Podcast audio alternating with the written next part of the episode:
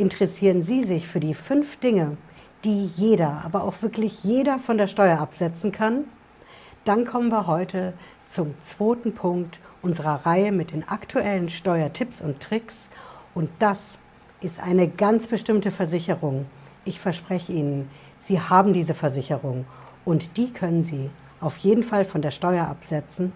Und ich verrate Ihnen auch einen echten Insider-Tipp, wie Sie da bei der Steuer das meiste rausholen. Bleiben Sie dran, bis gleich.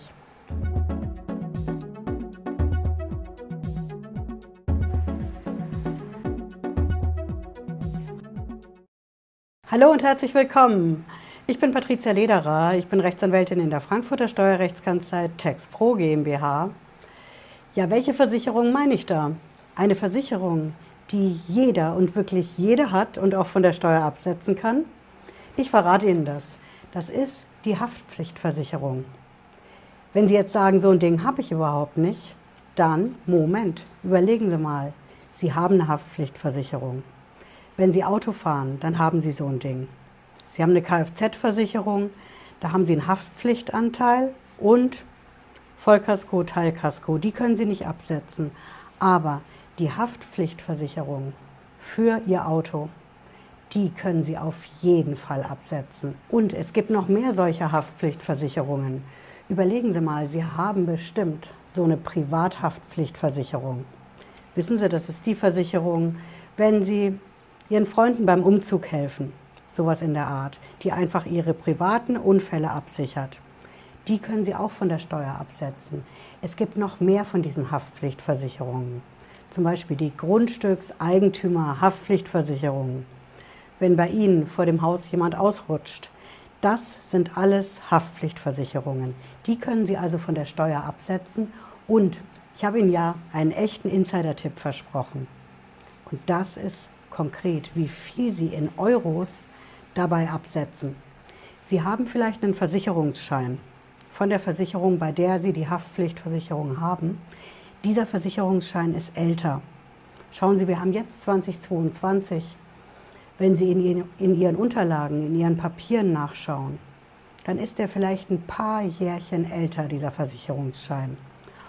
Und da steht natürlich der Versicherungsbeitrag drin, aber ich garantiere Ihnen mit ziemlicher Sicherheit, ist dieser Versicherungsbeitrag hochgegangen in den letzten Jahren. Und deswegen würde ich mir an Ihrer Stelle, wenn Sie Ihre Steuererklärung angehen, auf jeden Fall Ihre Kontoauszüge des letzten Jahres anschauen. Denn da finden Sie die aktuelle Abbuchung von der Versicherung, wenn die bei Ihnen abbucht oder wenn Sie überweisen.